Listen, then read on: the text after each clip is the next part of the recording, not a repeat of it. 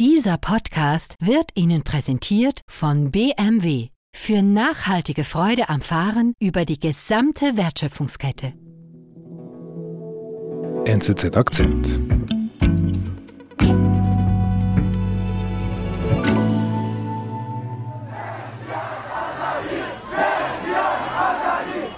Seit Mitte September erschüttern Proteste den Iran. Tausende, Zehntausende, Hunderttausende inzwischen gehen auf die Straßen, protestieren gegen das Regime. Der Auslöser dafür war der Tod einer jungen Frau, die mutmaßlich von der Polizei zu Tode geprügelt worden war, mhm. Massa Amini, eine 22-jährige Kurdin, die verhaftet worden war, weil sie sich nicht an das Kopftuchgebot gehalten hat. Mhm. Aber es geht schon lange nicht mehr um das Kopftuch. Nein, inzwischen diese Proteste, die gehen um den Sturz des Regimes. Es geht um alles für die Leute, die auf der Straße sind. Diese Diktatur muss ein Ende haben. Wir hören es gerade. Was rufen Sie da genau? Sie rufen Tod dem Diktator. Sie meinen damit den Mann, der dieses Land seit 30 Jahren nun eigentlich regiert, manchmal mehr oder weniger aus dem Hintergrund, der eigentlich das Leben der Menschen im Iran bestimmt. Revolutionsführer Ayatollah Ali Khamenei. Für die einen ist Ayatollah Ali Khamenei der geistliche Führer Irans, für die anderen schlicht ein Diktator. Michael Schilliger zeichnet den Werdegang des mächtigsten iranischen Politikers nach.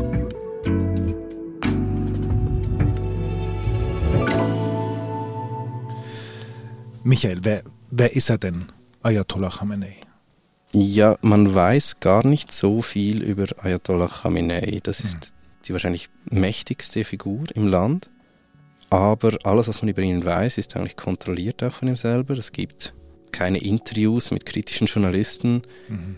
Es gibt eine offizielle Biografie, die er auf seiner eigenen Website veröffentlicht hat. Es gibt natürlich ein paar ehemalige Weggefährten, die über ihn reden.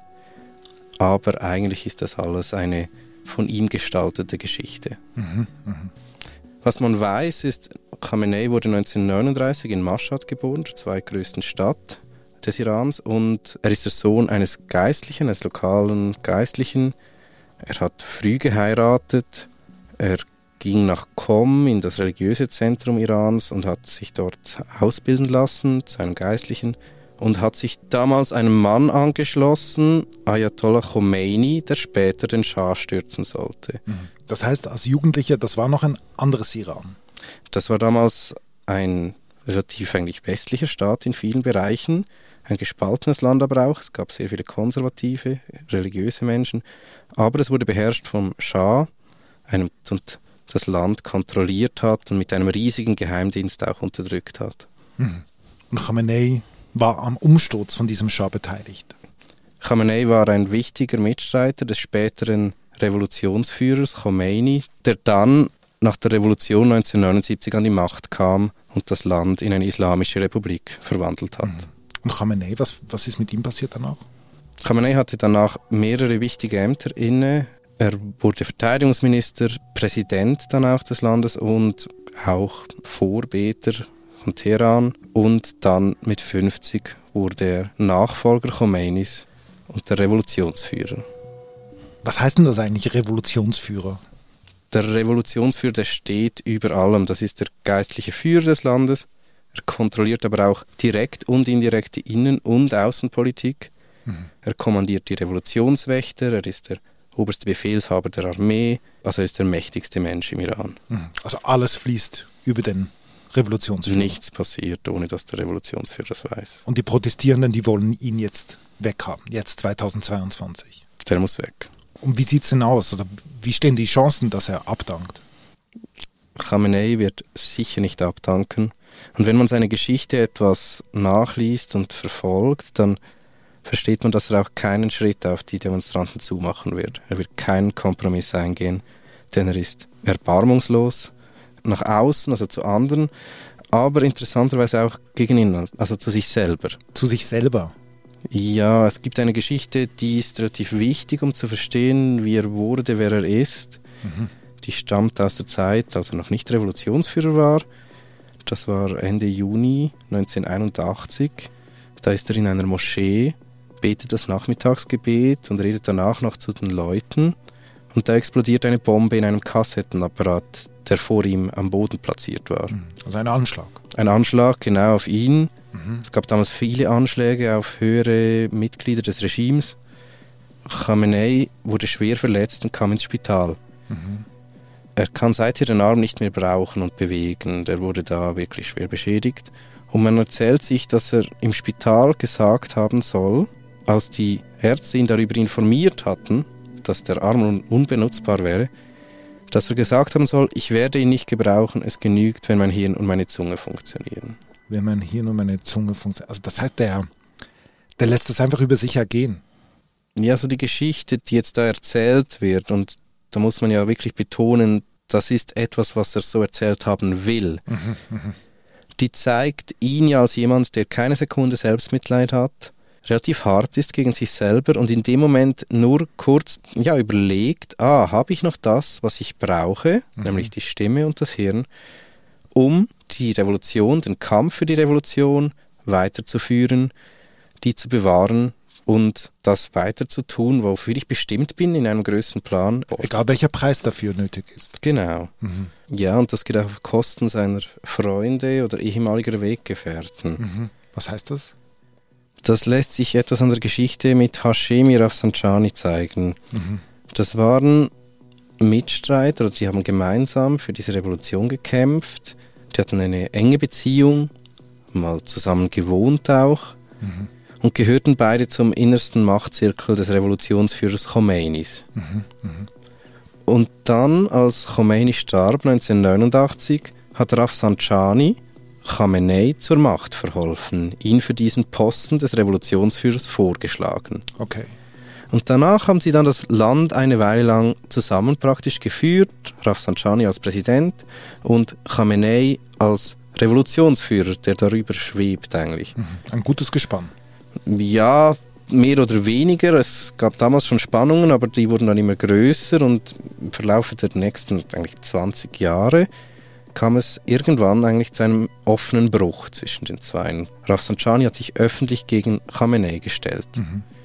Und das Spannende ist, Khamenei hat ihm das nie verziehen. Bis in den Tod nicht. Mhm. Dass er sich so öffentlich gegen ihn stellt. Genau. Das hat er ihm nie nachgesehen, dass sich Rafsanjani am Schluss eigentlich als auch für die Moderaten, für die Reformer eigentlich da engagiert hat, öffentlich. Mhm.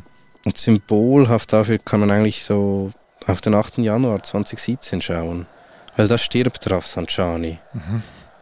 Und es wäre eigentlich der Moment gewesen, wo Khamenei sich hätte versöhnlich zeigen können. Er hat jetzt da seinen eigentlich prominentesten Gegner zu der Zeit überlebt. Er hat gewonnen. Aber Khamenei kommt ans Begräbnis, wie das auch erwartet wird. Mit tausenden Leuten, wie wir hören? Tausenden Leuten. Er betet da auch aber er lässt eine entscheidende Formel weg, die man traditionell bei diesem Moment eigentlich ausspricht, mhm. die eigentlich lautet, oh Gott, wir kennen von nichts außer gute Taten und du bist der Allwissende. Das sagt er nicht. Mhm. Und das wäre eigentlich das erwartet. würde man sagen, ja. Und er sagt stattdessen, Gott vergib ihm. Und er sagt das noch weitere zweimal. Was zeigt das? Khamenei ist ein unversöhnlicher und nachtragender Mensch bis in den Tod. Er ist ein Mensch, der nie nachgibt, der hart ist, eben gegen sich selber, aber auch gegen Freunde und Freunde, die ihn in seinen Augen dann betrogen haben oder er wird da nie, nie, nie nachgeben. Mhm. Gegen Freunde sagst du? Gegen sich selber? Gegen das Volk? Auch gegen das Volk, ja. Das zeigt sich dann 2009 mhm. bei den Protesten damals, die bei uns vor allem als die Grüne Revolution bekannt geworden sind. Das war nach der Wiederwahl des verhassten Präsidenten nach Ahmadinejad, also bei der Hälfte der Bevölkerung zumindest sicherlich verhasst. Mhm. Die Menschen gingen da von einer Wahlfälschung aus, gingen auf die Straßen. Das waren die größten Proteste seit der Revolution mehrere Millionen Menschen auf der Straße, forderten Reformen, eine Untersuchung des Ergebnisses und brachten das System da tatsächlich ins Wanken. Mhm. Und Khamenei war ja eigentlich als Revolutionsführer das Gesicht dieses Systems. Ja, aber Khamenei gelang es immer, dass er etwas über dieser Sache auch schwebte. Er versuchte sich so als, als über den Niederungen der Politik, der Machtpolitik zu inszenieren, was natürlich nicht stimmte, aber er versuchte dieses Image zu kultivieren. Mhm. Und in dem Moment musste er sich nun entscheiden, macht er Zugeständnisse, also lässt er diese Proteste laufen, bringt damit aber das Regime ins Wanken, oder schlägt er die Proteste nieder, wendet sich dann aber ganz klar auch gegen das Volk und eigentlich gegen ein Kernversprechen der Revolution selber. Also er ist dann nicht mehr der Bewahrer der Revolution für das Volk, sondern er ist wirklich einfach jemand, der da die Macht mit allen Mitteln verteidigen will. Mhm. Reform oder Macht, wofür entscheidet sich Khamenei? Er entscheidet sich immer für die Macht. Er lässt die Proteste niederschießen. Es ist eine erschreckende Brutalität gegen die breite Bevölkerung, die die Iraner traumatisiert. Es ist auch ein Moment, in dem sich jetzt Khamenei eigentlich endgültig als ein Diktator zeigt, den man fürchtet, der erbarmungslos gegen das eigene Volk vorgeht. Mhm. Wir sind gleich zurück. Umfassende Nachhaltigkeitsziele im Sinne der Kreislaufwirtschaft sowie eine wachsende Modellpalette von ganz- oder teilelektrifizierten Fahrzeugen Dafür steht der bayerische Automobilhersteller BMW. Bereits heute werden BMW-Fahrzeuge im Durchschnitt zu knapp 30 Prozent aus recycelten und wiederverwendeten Materialien gefertigt. Für nachhaltige Freude am Fahren.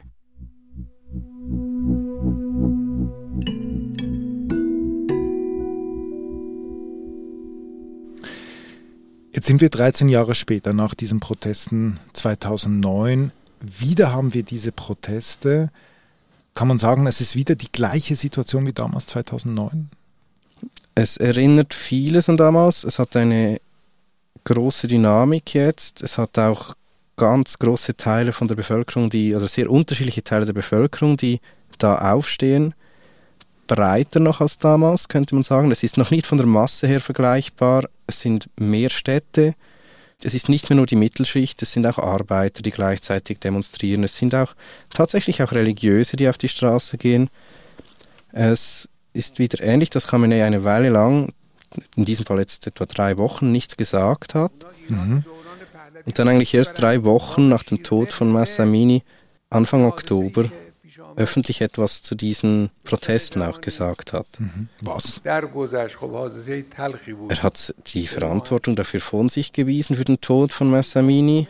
Das sei nicht die Schuld des Regimes, es sei bedauerlich der Tod dieser jungen Frau. Und er hat dann auch gesagt, es gehe hier bei diesen Protesten nicht um Kopftuch oder kein Kopftuch.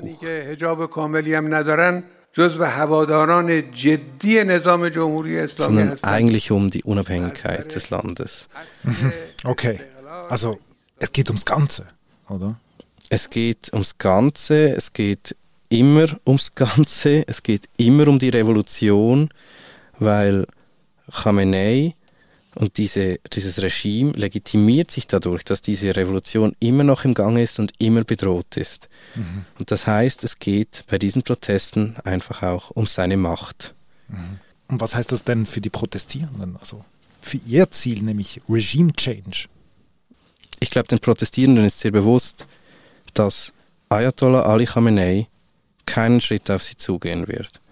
Er hat diese Macht immer mit allen Mitteln verteidigt, mit äußerster Brutalität, ist gegen das Volk vorgegangen und er wird das, wenn nötig, auch dieses Mal wieder tun.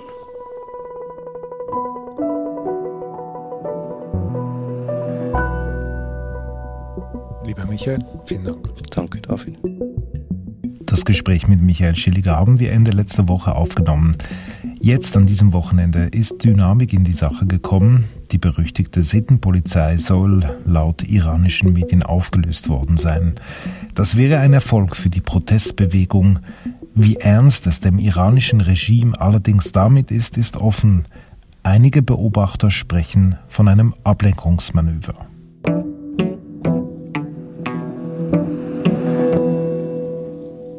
Das war unser Akzent. Produzentin dieser Folge ist Antonia Musser. Ich bin David Vogel. Bis bald.